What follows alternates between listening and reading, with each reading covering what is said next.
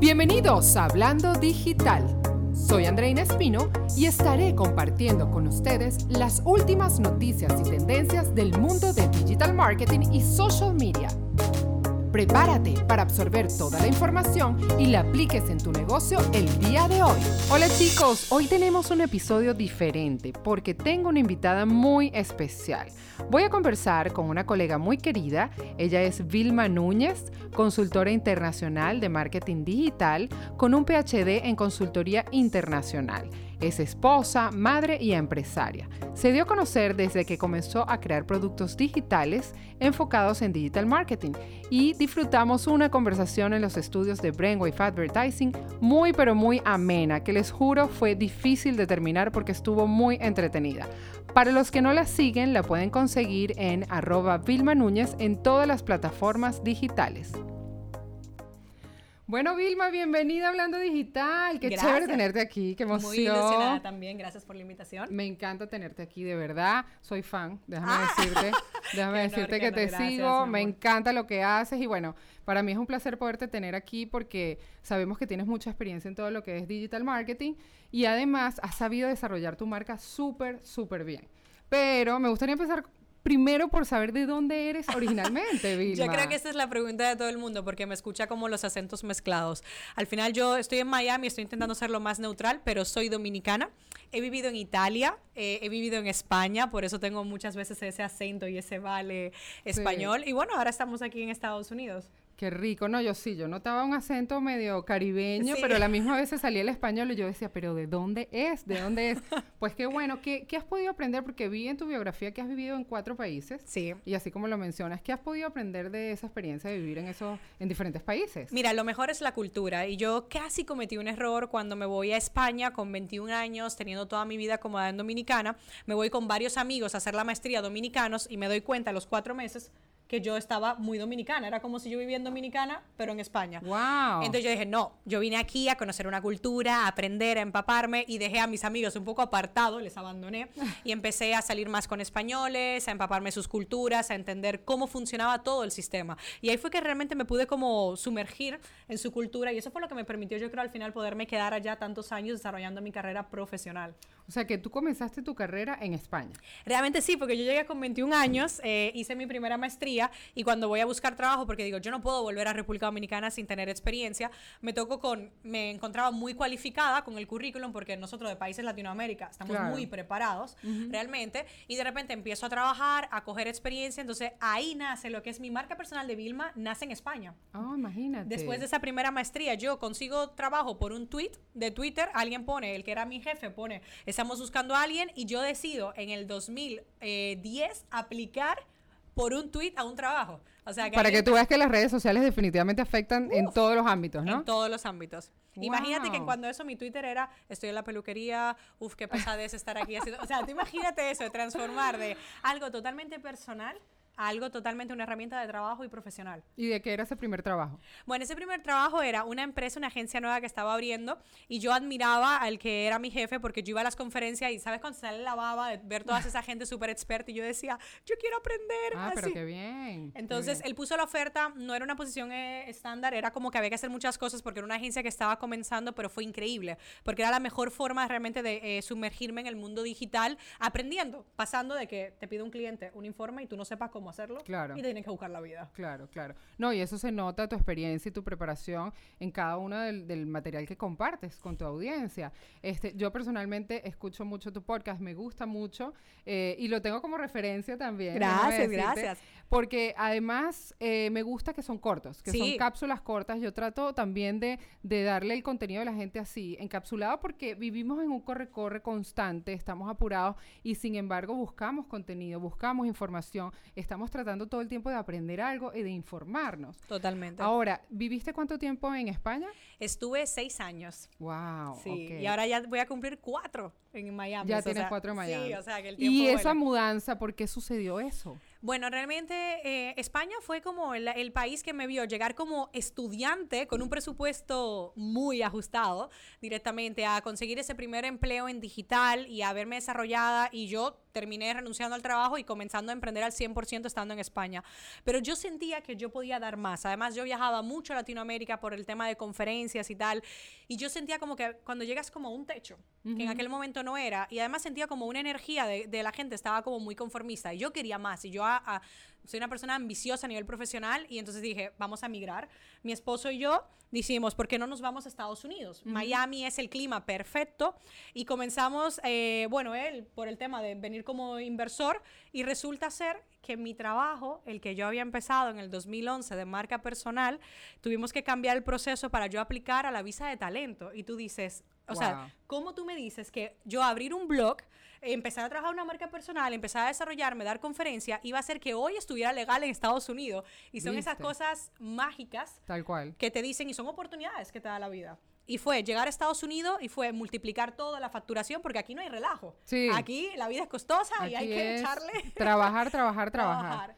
Qué bien, qué bien, me encanta. Fíjate que eres de las primeras que empezó a crear productos digitales. Totalmente. Hoy en día, a mí se me acercan muchas personas eh, pidiéndome información, ideas, asesoramiento en, en todo eso de crear productos digitales, porque mucha gente no lo tiene claro. ¿Cómo comenzaste tú con esa idea de, oye, voy a empezar a crear guías, voy a empezar a crear ebooks para venderlo, para ofrecerlo gratuitamente en mi página? ¿Cómo fue esa experiencia y, de dónde salió? Bueno, para mí fue muy fácil. Yo empecé en esta agencia y pues había que buscarse la vida porque el cliente te pedía cosas y tenía que entregarla. Y yo iba a Google y todo el mundo te decía qué y nadie cómo. De ahí nace el blog y empiezo a ser como muy práctica, pero también como una agenda y una guía para mí misma, ¿no? Y me doy cuenta que yo había hecho una consultoría, me había ido sumamente bien y me habían pedido un manual de Community Manager. Y yo lo había hecho. Y de repente yo empiezo a ver, yo tengo mucho tráfico, toda la gente que yo sigo vende productos digitales. Y digo, ¿por qué no vendo yo? Claro. Y entonces empiezo con unas plantillas infográficas. Vete tú a ver, unas plantillas de Excel de 1,99€. Fue mi primer producto digital. Mira, cariño, cuando yo vi en horas que yo gané 1.000 euros, yo dije, ¿tú me estás relajando? O No, sea, no, no o puede sea, ser. Relaja- yo- decía, no, esto es imposible. Seguí, me cogí ese manual que había hecho, lo convertí en un ebook, le agregué introducción, portada, lo empecé a vender a 10 euros, 9.99, con plantillas y tal, porque sí que es verdad que yo siempre he ido viendo lo que la gente des- deseaba. Si lo que más se descargan de mi web eran las plantillas y lo que querían era un contenido condensado, pues yo se lo estaba dando. Y fue también un boom. Y dije, no, espérate, esto es muy bueno. Y después dije, pues vamos a hacer mi primer curso. Y me tacharon de loca. Así. Sí, porque decían, claro, imagínate, 2013, lanzar tu propia escuela online. Claro. Era decir, ¿quién eres tú, Vilma Núñez, para creerte que puedes formar a otros? Y era como, y tuve como mi- mis dudas, incluso lo lancé con una marca aparte, de una empresa que teníamos, porque me dio miedo lanzarlo bajo Vilma Núñez. Pero menos mal que lo hice, porque... O sea que te, te voy a interrumpir aquí Sí. porque fíjate, hay mucho, tú comentas que te dio miedo. Totalmente. Y hay mucha gente que se enfrenta con ese obstáculo. Y fíjate que tú tenías la preparación, tenías todo para hacerlo y con todo y eso lo dudaste. Hay mucha gente que está en el mismo Totalmente. lugar. Entonces, que sirve de inspiración esa historia tuya para, para que se lancen al agua y empiecen a crear productos digitales, empiecen a hacer cosas. Entonces, cuéntame. ¿Y Ente- entonces qué pasó? No, me, me, me dijeron, pero amigos íntimos, ¿eh? Y luego quedaba yo a comer con ellos y estaban las ventas y decían, ¿qué es eso que no para de, de sonar? Digo, yo, eso no es WhatsApp, eso son ventas. 9.99, 59.99, productos que yo vendía. Y ellos estaban como que años después vinieron a preguntarme a pedirme asesoría de cómo lanzar productos digitales Wow. directamente. Entonces, para que veas, muchas veces las personas te van a como a, a intentar poner miedo porque es algo tan nuevo a veces, tan novedoso. Pero yo te voy a decir algo, si tú tienes el síndrome del impostor, si crees que no eres suficiente para crear un curso online, un producto digital, déjame decirte algo. Cuando tú empezaste, estabas en blanco. ¿Y cuánto hubieras querido tener un material ya condensado que te diera unos resultados determinados? Piensa que hoy mismo hay miles y millones de personas en la misma situación que estuviste hace seis meses Así o hace es. un año. Entonces, ¿Puedes lanzar un producto? Por supuesto. No tienes que empezar quizás por un curso que es muy complejo. ¿Qué tal una super guía, unas plantillas? O sea, en recursos humanos, un pack de plantillas para no tener que empezar. Claro. Ahora, una pregunta. Tú, cuando empezaste, tenías un equipo que te hacía el diseño de las plantillas o lo no, hacías tú no, misma? No, no, todo yo. Ok, o sea, yo con lo que encontraba, pero yo me, siempre busco ayuda. En la vida, tú quieres que te contraten. Claro. Tú tienes que contratar servicios y ayuda y herramientas. Entonces, hoy en día te voy a dar ya una plataforma que todo profesional que se quiera dedicar a marketing debe de pagar. Elements Envato. Es como una biblioteca sí, de sí. pago que tiene un montón de plantillas. Tú no tienes Que te ahorran tiempo. Exacto. No Y- tienes que empezar de cero. y el tiempo es la mejor moneda que tú tienes que preservar, porque tú puedes pagar con dinero y de una forma u otra lo podemos recuperar cuando vemos el retorno, pero el tiempo nunca se devuelve. Correcto. Así que, bueno, resumiendo un poquito, no tener miedo a desarrollar productos digitales, ese talento que tú tienes, esa preparación, de alguna manera monetizarla. Totalmente. En este caso, eh, con los productos digitales, pero también estás haciendo conferencias, te veo haciendo conferencias en todos lados. Me gusta esta mujer porque es dominicana, se le siente en la sangre. Está, miren cómo habla de rápido, yo hablo pausado, ella habla súper rápido. Pero ah, le da esa energía a uno de verdad cuando la escucha y eso me encanta porque te da el ánimo.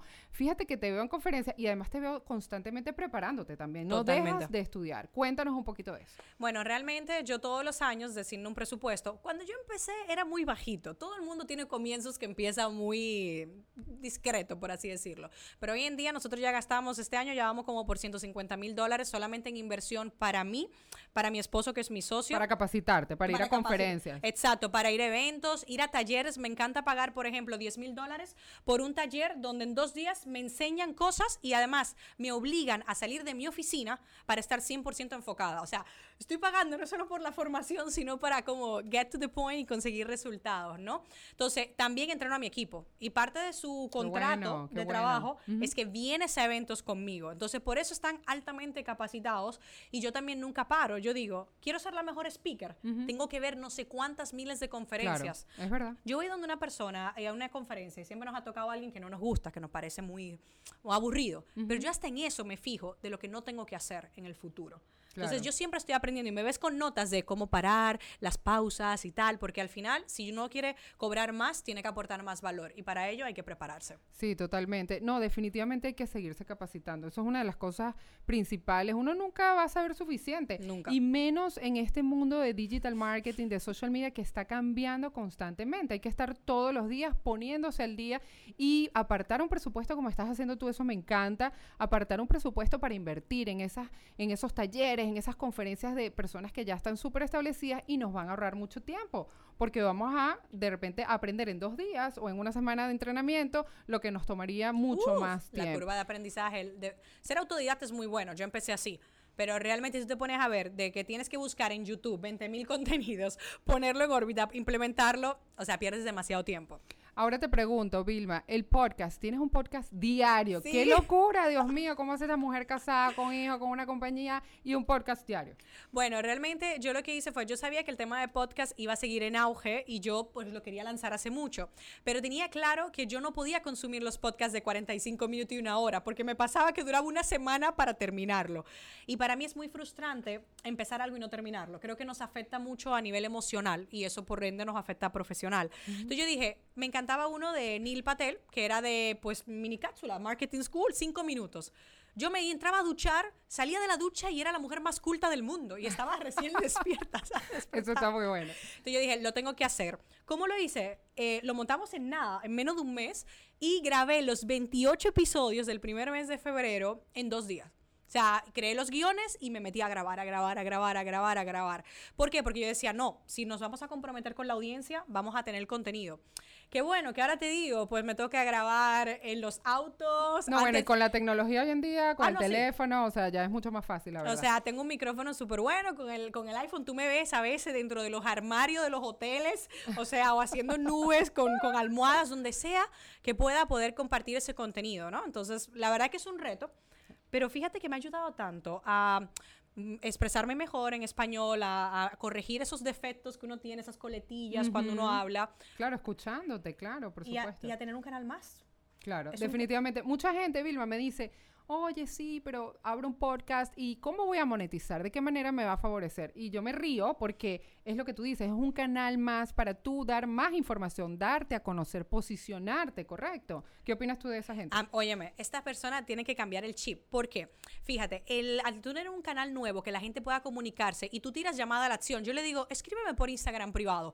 Me suben los seguidores muchísimo, hago que la gente todos los días esté enganchada y puedo escuchar el feedback que me dan. Pero no solo eso, sino que cuando yo estoy en proceso de campañas de venta, porque todos tenemos que monetizar de alguna forma, yo le digo, tengo esta oferta y es uno de los canales más fieles, porque ahí están. ¿Vale? Preguntando, dame más información, Así dónde es. puedo comprar. Y eso es algo maravilloso. Y sobre todo, es verdad que se puede grabar el podcast primero por vídeo y luego sacar trozos y, y posicionarnos en todos los lados, incluso hasta con anuncios para ganar seguidores. No te imaginas cuántos seguidores pueden venir gratis por el tema de podcast. Pero ¿sabes qué? Si lo grabas en tu casa directamente con un micrófono, puedes estar en pijama, sin arreglarte y estar compartiendo contenido es. de valor. Sí. Bueno, Vilma, cuéntanos en dónde te puede conseguir la gente. Bueno, pueden seguirme en Instagram, arroba vilmanunes, o pueden buscar vilmanunes.com y ahí va a estar mi web con un montón de recursos para que sigas aprendiendo de marketing. Excelente, bueno, ya saben, síganla y muchísimas gracias por haber venido, Vilma. Me encantó esta entrevista. Espero que ustedes también la hayan disfrutado. Y ya saben, seguimos hablando digital la semana que viene.